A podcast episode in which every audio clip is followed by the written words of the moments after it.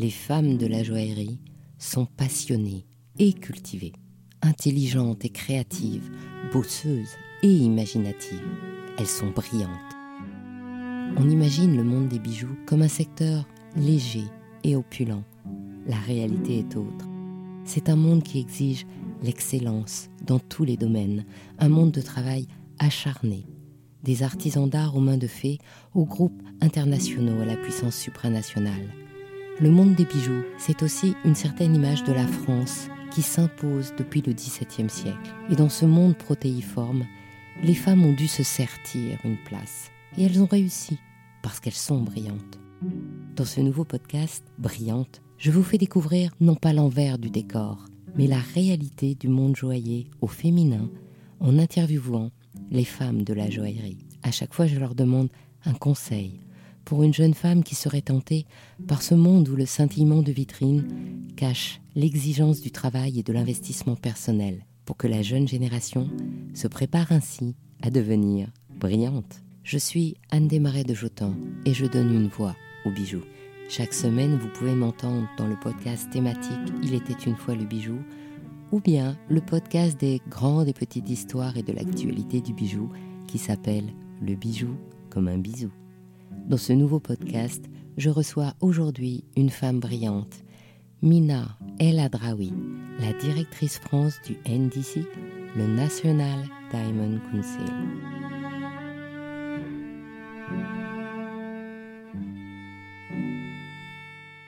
Alors Mina, bonjour. Bonjour. Et bon, en fait, on est là pour que vous me racontiez votre vie. Je veux savoir comment une femme devient la directrice France de ceux qui vont défendre le diamant. Je suis arrivée en Sologne, à Romorantin, et j'avais deux mois, effectivement. Donc j'ai fait mes études du secondaire euh, dans cette fameuse ville capitale de la Sologne. Et ensuite, le bac en poche, euh, j'ai décidé d'aller à Paris, de préparer euh, deux années pour intégrer une école de commerce mhm. traditionnelle. Suite à mon école de commerce, que j'ai réussi. j'ai, euh, Félicitations. merci. J'ai euh, eu la chance, de, dans mon parcours, d'intégrer une entreprise qui travaille dans le design produit pour des grands groupes industriels comme pour euh, des maisons de, maquillage, type le groupe L'Oréal. Et en fait, ça a été une révélation pour moi parce que je pouvais allier mes compétences de tout ce que j'ai pu apprendre et, et, aimer en école de commerce et en même temps toute la créativité qui m'est emplie en fait. Je suis pleine de créativité, donc c'était un, super mix entre les deux. Et je me suis dit, il faut que j'évolue dans, dans, un univers où je peux allier euh, compétences euh, et euh, création. Et du coup, l'univers du bijou était une révélation pour moi. Et du coup, vous l'avez rencontré comment? Alors, j'ai travaillé pour la maison Christian Bernard il y a quelques années maintenant, en tant que chef de produit, où j'ai commencé ma carrière où j'étais euh, chef de produit et je m'occupais de toute la bijouterie joaillerie au sein de la maison euh, Christian Bernard. Donc là, j'ai euh, ben, j'ai appris tout ce qui tournait autour du bijou. Donc comment on fabrique un bijou, les matières premières, comment elles s'achètent, comment elles se développent, les équipes derrière. Donc beaucoup de présence à l'international. Où est-ce que c'est le plus loin où vous avez été? Je sais pas. J'ai été en Inde, à Bombay, j'ai été au Vietnam, j'ai été en Chine, en Thaïlande. Le tour du monde. Oui, j'ai eu la chance de d'avoir pu euh, voyager grâce à ce métier qui est juste passionnant parce que un bijou c'est comme je le dis tout le temps c'est un vecteur d'émotion. Et chaque pierre est unique et les pierres on a la chance de les avoir à travers le monde entier qui nous sont fabriquées naturellement par la terre. Donc euh, on fait le tour du monde pour pouvoir trouver les gemmes les plus exceptionnelles. C'est cette conjoncture et cette confluence de matière d'idées d'envie de créativité qui font que euh, on a la chance de beaucoup voyager dans ce métier. Et vous m'avez raconté que vous aviez un patron que vous avez testé avant de vous emmener euh, où déjà en Thaïlande? En Chine, en Hong Kong. Racontez-moi ça. Alors c'est en 2006, si ma mémoire est bonne. J'ai été recrutée par une, société qui faisait de la vente de canapés en ligne. Vous allez me dire, mais euh, quel est le rapport? Le rapport, c'est qu'en fait, pour remercier leurs clients fidèles, ils ont monté une vente de bijoux en ligne, d'or et diamants. Et en une journée, ils ont fait un chiffre d'affaires colossal. Donc ils se sont dit, il y a peut-être quelque chose à faire. Et donc euh, bah, je suis arrivée, euh, du haut de mes 25 ans à peine. Monsieur Hervé Giaoui, qui est le PDG du groupe CAFOM, m'a euh, choisi dans le cadre d'un entretien très original, avec son accent méditerranéen, où il me demande si je suis capable d'aller acheter un bijou en Asie, si je suis capable d'acheter de, la matière première, si je suis capable de faire des choses. Et donc il me propose de m'emmener avec lui à Hong Kong pour voilà, me mettre à l'essai finalement. Donc on est parti ensemble en voyage juste après le mois d'août. Là, nous avons rencontré tous les fournisseurs avec lesquels j'avais eu la chance de collaborer par le passé. Et on a monté ensemble la plateforme Diamant Unique, qui a été une des premières plateformes de, vente de bijoux en ligne, dédiée aux diamants essentiellement. Et c'était déjà en quelle année ça? En 2006. En 2006 déjà, donc vous étiez vraiment précurseur. On était, il me semble qu'il y avait Adamance et nous, à l'époque. Donc c'est vrai qu'on nous a beaucoup observé parce qu'on était un peu ce qu'on appelle disrupteur, mais j'aime pas trop ce terme-là, mais on dérangeait un peu tout ce qui était us et coutumes traditionnels. On était un petit peu l'agitateur. Et surtout, le souhait, c'était de démocratiser le, bijou. C'est que tout le monde puisse acheter un bijou tout le monde puisse s'offrir une bague avec un diamant. C'était le concept. Et l'idée, c'était voilà, de, de, faire pénétrer euh, le précieux au sein de toutes les familles françaises. On est un peu comme euh, Henri IV qui voulait que tout le monde mette la poule au pot, sauf que là, c'est... un peu euh, ça. sauf que là, c'était des diamants. c'était des diamants. Donc, euh, tout le monde et son diamant à la maison. Mais il y avait que des diamants ou il y avait d'autres pierres? Vous parlez de tas de pierres, en oui. Au départ, on n'était que sur la première année, on a travaillé qu'autour du diamant. Et ensuite, on a développé d'autres pierres, des pierres précieuses, des pierres dures, de la perle de, de Tahiti. La perle de Tahiti a été un vrai succès parce que voilà, c'est une perle comme le diamant qui, fait rêver et de l'avoir à, des prix accessibles, parce que l'objectif c'était de démocratiser. En fait, on a, on a été victime de notre succès. Régulièrement, je me retrouve en rupture de stock euh, sur cette gamme de produits. Et donc ça, ça a duré de Alors de 2006 à 2009. D'accord. Et qu'est-ce qui vous a le plus plu dans cette expérience? En fait, c'est de partir d'une feuille blanche et d'écrire une histoire avec un concept de marque, avec euh, toute une histoire autour de l'environnement du diamant. Et surtout, en fait, euh, ce que j'ai aimé, c'était la démocratisation du bijou, en fait. L'idée, c'est que effectivement, le bijou doit, chaque femme doit pouvoir s'offrir un bijou. Et c'était très enthousiasmant de se dire, bah voilà, que j'ai 8000 euros, que j'ai 500 euros, que j'ai 300 euros, je peux m'offrir un bijou sur la plateforme Diamant Unique. C'était le côté hyper plaisant et jouissif même. Vous en avez acheté, vous? Oui, à titre personnel, oui. Et c'était quoi? Perle de culture sur cordon. C'est dans l'air du temps d'avoir plein de choses sur cordon, donc on avait monté euh, des perles de culture sur cordon qu'on vendait, si ma mémoire est bonne, autour de 80 euros TTC. Donc ce qui était vraiment euh, accessible en soi pour une perle de Tahiti. Il est vrai qu'on a connu beaucoup de succès avec cela. Et alors après, direction la monnaie de Paris? C'est ça. Ça a été une révélation, cette entreprise, parce que j'ai toujours beaucoup de, plaisir à parler de la monnaie, parce qu'en fait, euh, on ne se rend pas compte, mais c'est une manufacture qui est Quai de Conti. C'est la plus ancienne manufacture de l'histoire, sans discontinuité. Et on bat encore le métal, Quai de Conti. Il y a toute une histoire de savoir-faire, d'artisanat d'art. Et tout cela, en fait, on le sait pas, on le sait peu, malheureusement. Et ce qui a été très enthousiasmant, c'est de découvrir le geste. En fait, derrière chaque geste, il y a euh, une expertise, un savoir-faire ancestral qu'on apprend de génération en génération.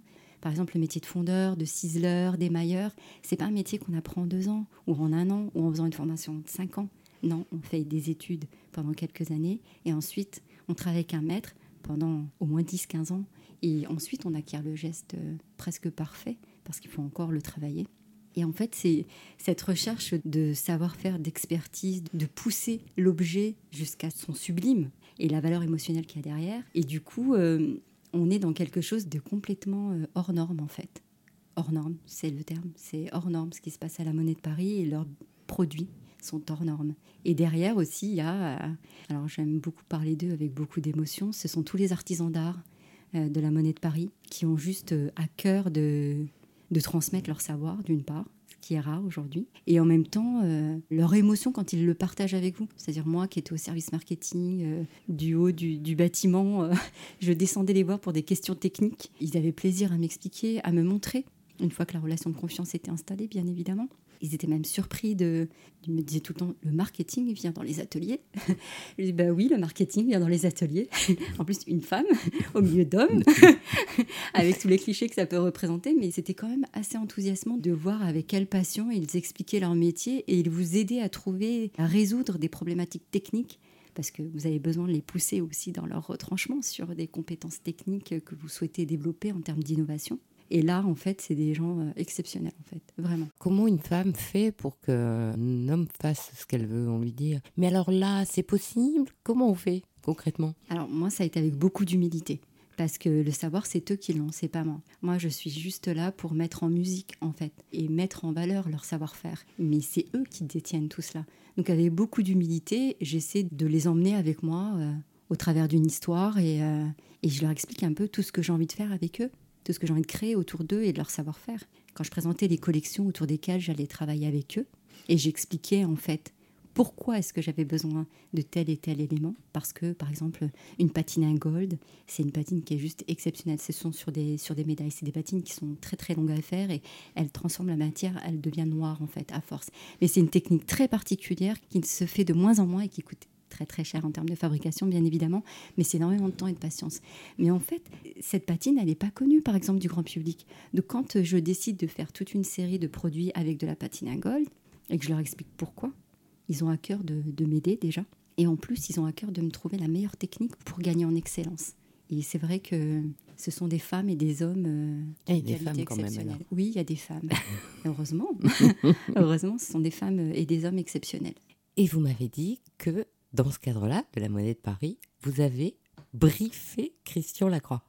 Alors ça, c'est le côté euh, incroyable. Moi, j'ai briefé Monsieur Christian Lacroix. Donc euh, oui, j'ai eu la chance de vivre cette histoire. C'est vraiment une chance. Alors vous deviez faire quoi avec Christian Lacroix? J'étais euh, responsable produit Arelux. Donc c'était tout ce qui était fonderie d'art, bijouterie joaillerie, médailles. Donc les médailles presse-papier, par exemple et euh, tout ce qui est décoration officielle, donc les grands ordres, arrêt lettres, euh, Légion d'honneur et autres grands ordres que nous connaissons. Et donc j'avais euh, toute une problématique sur la médaille presse-papier qu'on a tous eu sur le bureau de nos grands-parents, qui, pour la regarder d'un œil, on ne savait pas à quoi ça servait. C'était un peu un objet, on ne sait pas trop quoi en faire, un cale-porte, un... Et en fait, ça, m'embêtait parce que derrière ces médailles, il y a un tel savoir-faire, une, telle expression artistique que c'était pas possible de garder ça dans un coin et de pas le mettre en valeur et en avant et de pas le proposer aux, clients. Et l'idée, c'était de, travailler sur une thématique qui, nous tenait tous à cœur, c'était la célébration. Donc la célébration, il y a euh, les anniversaires, euh, la naissance, les mariages et le Pax. Donc l'idée, c'était, à l'époque, le Pax était encore euh, nouveau. Donc l'idée, c'était de, trouver un objet qui allait venir célébrer et le mariage et le Pax. Et qui mieux de, que Christian Lacroix pour euh, retranscrire euh, artistiquement et graphiquement euh, les symboles du mariage ou du Pax. Et du coup, voilà, la, thématique, c'était travailler autour de la célébration. Et il est vrai qu'avec Monsieur Christian Lacroix, ça a été des moments de, partage et, de créativité comme j'ai rarement vécu dans ma carrière. Et c'est une personne admirable, au-delà de l'artiste, hein, parce que l'artiste est, voilà, c'est l'artiste. Hein, Christian Lacroix, c'est Christian Lacroix. Hum, mais moi, c'est la personne que j'ai vraiment aimée. C'est une personne qui, je vous en parle avec beaucoup d'émotion, hein, c'est une personne qui, m'a profondément touchée. Et qui vous a boosté aussi. Et qui m'a boosté.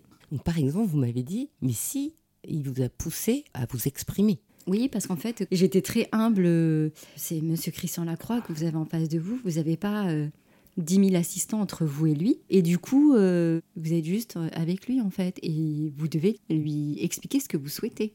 moi, je suis toute jeune. Lui a quand même une expérience. Il n'a rien à prouver à personne. Donc, du coup, euh, il m'a bah, poussé, en fait. M'a dit, mais si, il faut que vous puissiez me dire ce que vous, ce que vous souhaitez.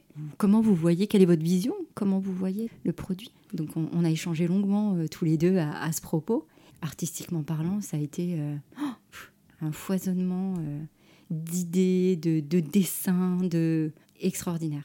On dit souvent que derrière un grand homme, il y a toujours une grande femme. Et en fait, euh, derrière la grande femme que vous êtes, en fait, il y a eu ce grand homme. Oui, c'est vrai. Il a fortement contribué à mon approche euh, créative, en fait. Le fait de ne pas se mettre de barrières. Quand je regardais comment il travaillait, comment il construisait, en, fait, son, son imaginaire et son interprétation graphique du mariage, je me disais, mais en fait, Mina, tu te mets trop de barrières. Regarde, il fait des découpages sur du dessin, sur du volume, sur du, de la matière qu'il mélange. Mais en fait, c'est l'ouverture à plein de choses. Et donc, il vous pousse dans vos retranchements créatifs. Donc après, il faut choisir. Et là, c'est dur. Parce que choisir entre plusieurs projets de Christian Lacroix, c'est dur. Donc, on, a fait un choix en consensus. Parce que finalement, on était plusieurs autour de la table. Et tant mieux à avoir euh, eu euh, le choix de, deux modèles qui étaient juste superbes d'ailleurs. Qu'ils sont toujours, qui sont toujours euh, en vente euh, à la Monnaie de Paris.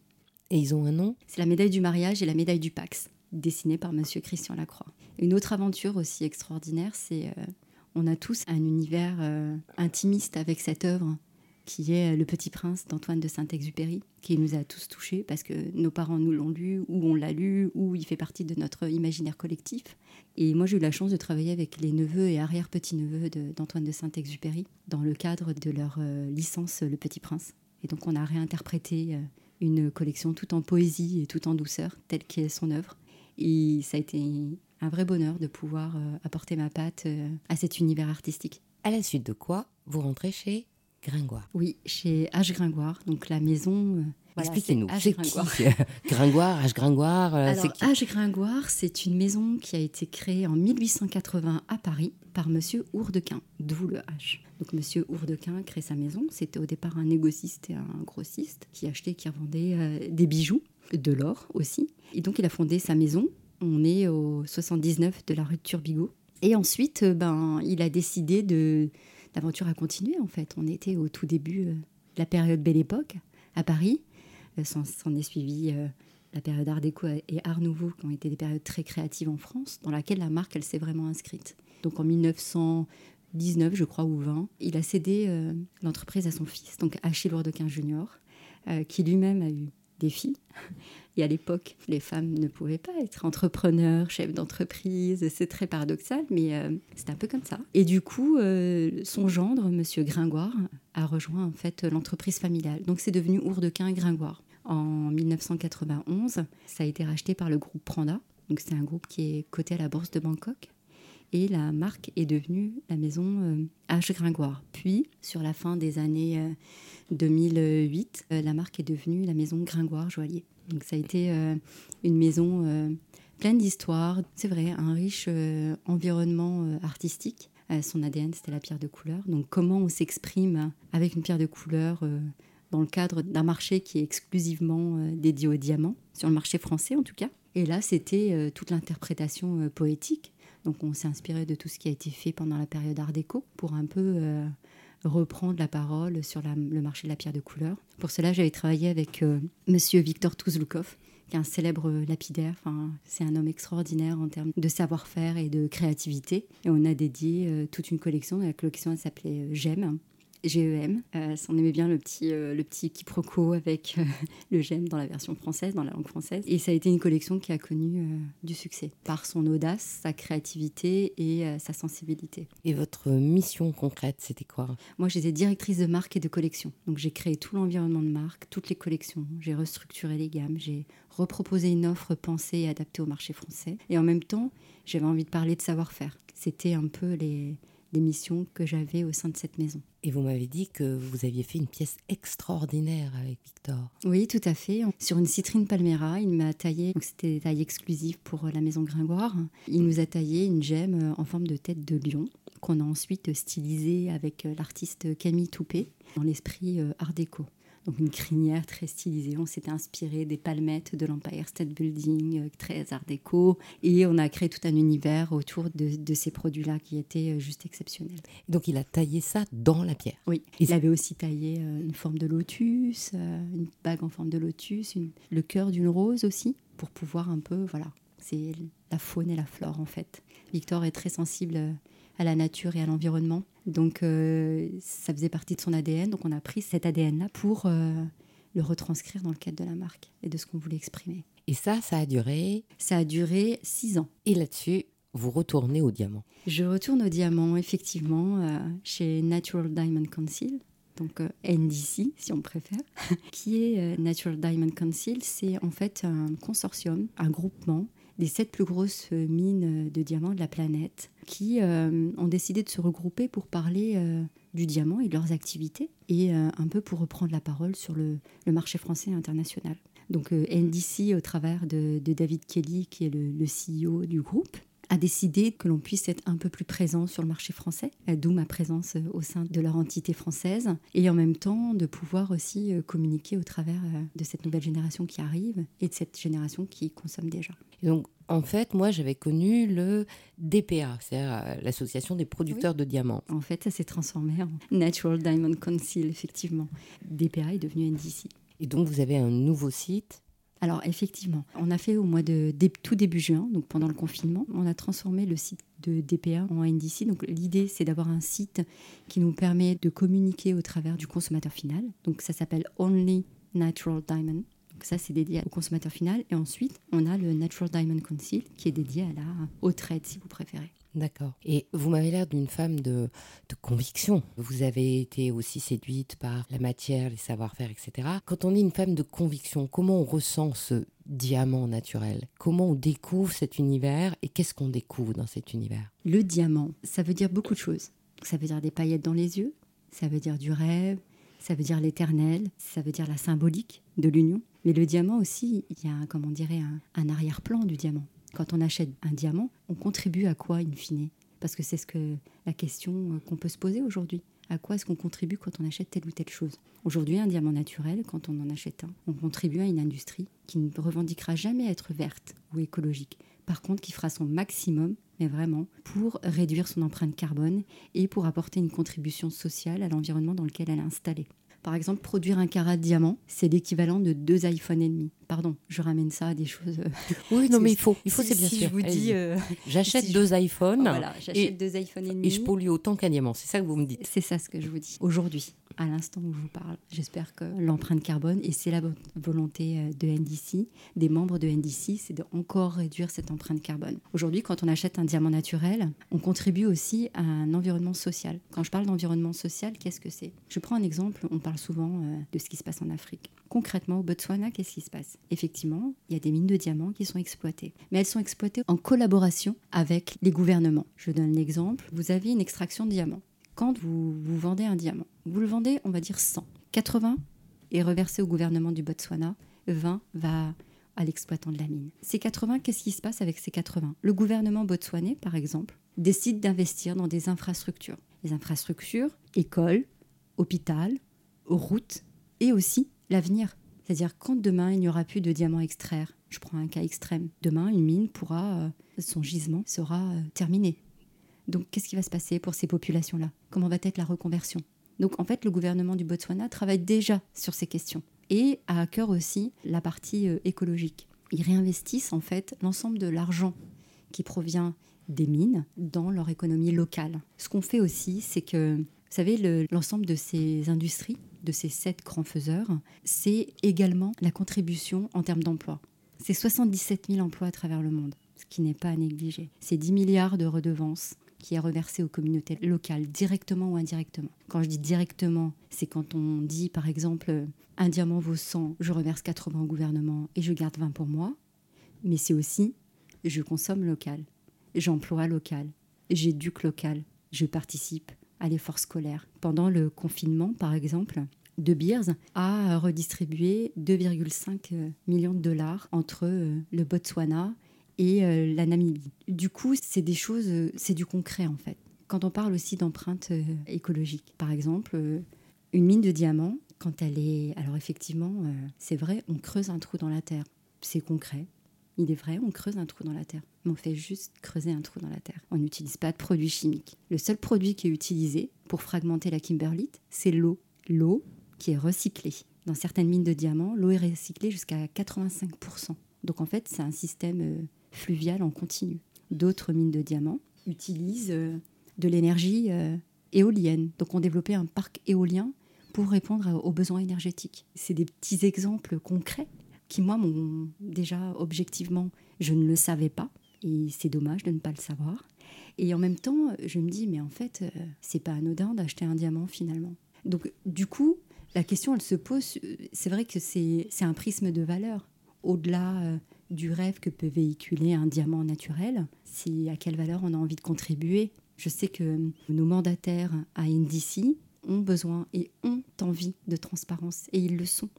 Donc, euh, ils ont tous, par exemple, ils sont tous RJC, par exemple. RJC, qu'est-ce que c'est? C'est un organisme de certification sociale, c'est-à-dire euh, dans quelles conditions euh, humaines euh, vos salariés travaillent, quelles sont les conditions de travail, quels sont le respect des droits de l'homme. Est-ce que les droits de l'homme sont respectés dans le pays dans lequel vous employez ces personnes-là Le minimum salarial? Et en fait, c'est toutes ces questions-là au-delà du processus de Kimberley que, qui est aujourd'hui acté. Donc, quand j'entends parler des diamants de la guerre, c'est un peu le passé, si vous voulez. Ça a eu existé, mais aujourd'hui, l'industrie du diamant s'est énormément remise en question, ce qui est très rare. C'est une des rares industries qui a su euh, vraiment euh, penser la révolution sociale, environnementale, une vraie révolution. Et c'est factuel en fait. C'est factuel. Du coup, c'est important de le dire, de le partager, Et en même temps, euh, moi j'aime beaucoup leur côté empowerment en fait, les women empowerment. Donc euh, il y a euh, chez De Beers plus de 23% des salariés qui sont des femmes, mais pas simplement à des postes, à tous les niveaux de poste. La managing director, donc la directrice générale de la mine de Murova au Botswana, est une femme. Elle le dit elle-même. Je suis née au Botswana, j'ai grandi au Botswana, j'ai fait mes études scolaires au Botswana, j'ai fait mon parcours universitaire au Botswana et tout ça c'est grâce au diamant. Et aujourd'hui je suis euh, directrice générale de Murova. Donc du coup, c'est des parcours et c'est pas simplement un exemple voilà que je sélectionne spécialement pour, pour notre échange. Il y a beaucoup d'autres femmes. On a euh, dans le film qu'a fait Olivia First pour Echo Age, elle interviewe une femme qui conduit. Alors je soupçonnais même pas que ce genre de machine existait, donc un, espèce de truck qui fait je ne sais combien d'étages. Et c'est un tout petit bout de femme. Enfin, de, toute façon, n'importe quelle femme serait toute petite à côté de ce camion. Elle est hyper fière. Ça fait 18 ans qu'elle conduit ce camion. Donc en fait, c'est un camion qui descend dans les mines. Alors c'est pas du tout euh, je descends avec la corde, etc. Donc en fait, c'est des vraies routes qui vous emmènent euh, jusqu'à l'intérieur de la mine. Et ensuite, à l'intérieur, c'est un forage euh, qui est exploité comme quand on creuse une cavité pour un train, en fait, ou quand on creuse le RER euh, ou le, métro. Donc, c'est sur le même principe.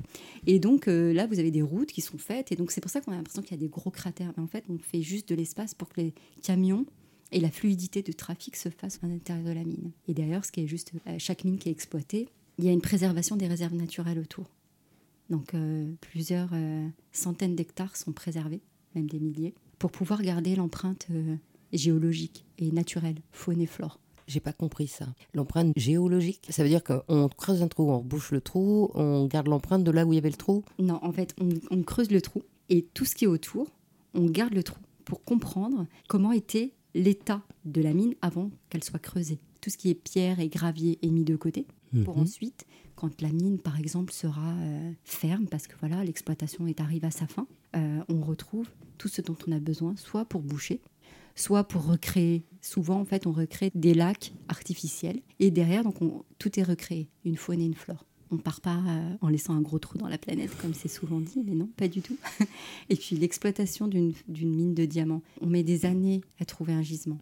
On met des décennies à trouver un gisement, des décennies à être sûr que le gisement il y a bien des diamants.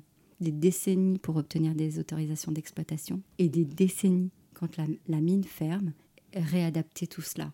Donc c'est un peu un faux procès par moment. Et donc les, les, producteurs de diamants continuent à travailler même quand la mine est arrivée, ça? Oui, ils continuent à travailler parce qu'en fait, euh, ils retravaillent à la réinstallation du, du site tel qu'il était. Quand c'est pas possible, on recrée des lacs artificiels et la faune et la flore. Quand c'est possible, c'est refait, on rebouche et on essaie de recréer une faune et flore. Et c'est la même chose si on est en Afrique où il fait chaud ou si on est en Russie où il fait froid? C'est la même chose, c'est les mêmes impératifs. Donc euh, par exemple, euh, Alrosa, lui en, Russie, fait pareil, préserve euh, d'énormes steppes pour pouvoir aussi retravailler à quand sa mine sera tarie, j'ai envie de dire. Et euh, ils ont les mêmes normes environnementales et écologiques que l'ensemble des autres partenaires. Donc c'est assez important parce qu'en fait, ces, ces partenaires-là, c'est entre 75 et 80% de la production de diamants mondial. Donc euh, je veux dire, euh, ils sont fiers de montrer l'exemple et de tirer la voie de la filière. Et finalement, le diamant, c'est rare ou c'est pas rare? Le diamant sera toujours rare. Pourquoi? Alors on nous dit oui, mais il y a des stocks, etc. Oui, mais in fine, ça vient de la terre. Et ça, la main de l'homme n'y peut rien.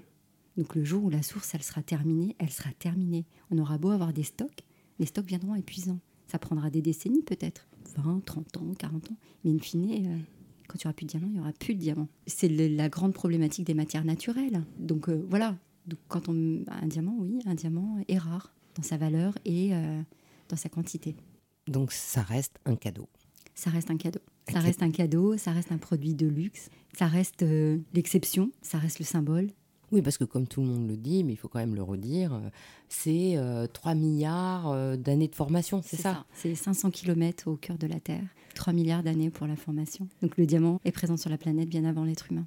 C'est une pierre d'exception et ça le restera toujours avec ses mystères, hein, bien évidemment. Pourquoi tant de couleurs?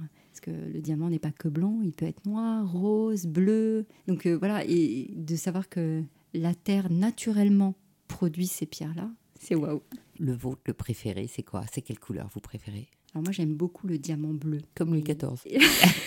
le diamant bleu, je trouve que, je sais pas, il a, il a cette partie très mystérieuse. Et en même temps, il y a un éclat dans des violacés que seul le diamant bleu a.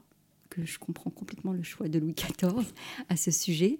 Et voilà, c'est cette part de mystère, en fait, que je trouve euh, magnifique. Et si aujourd'hui, vous aviez un conseil à donner à quelqu'un qui voudrait une femme qui voudrait travailler dans le diamant ou qui voudrait faire quelque chose pour le diamant, qu'est-ce que vous lui diriez? Porter des diamants.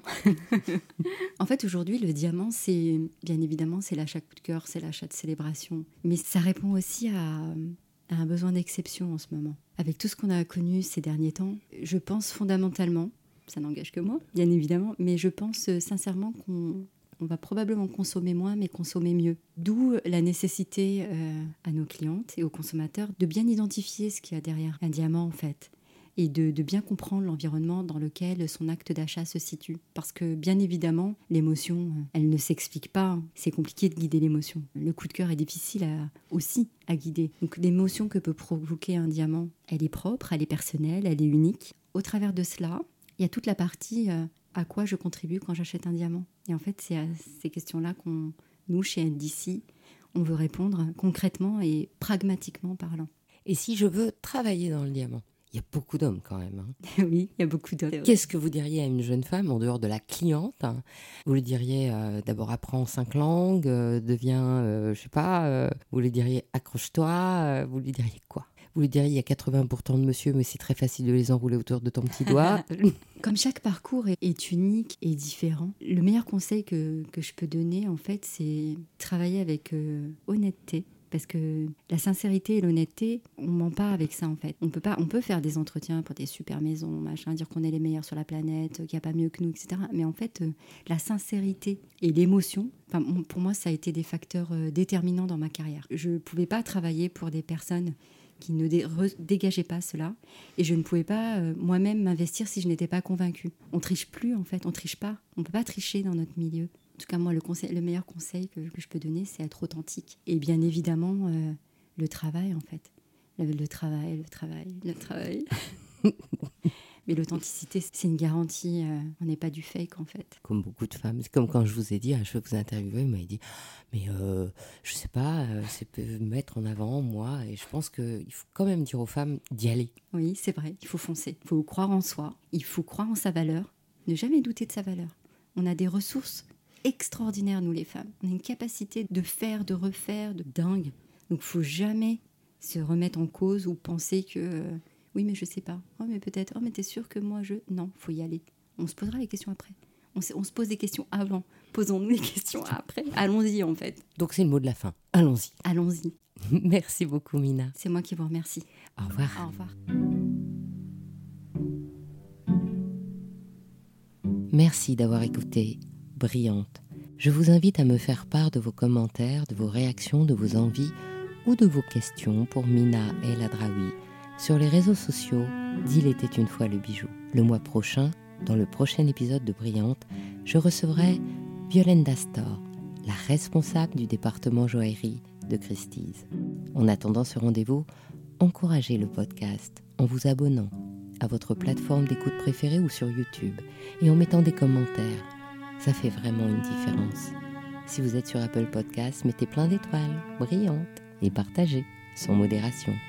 Je vous souhaite une semaine brillante et vous donne rendez-vous dimanche prochain sur le podcast Il était une fois le bijou pour découvrir le premier épisode de la thématique sur les bijoux d'exception.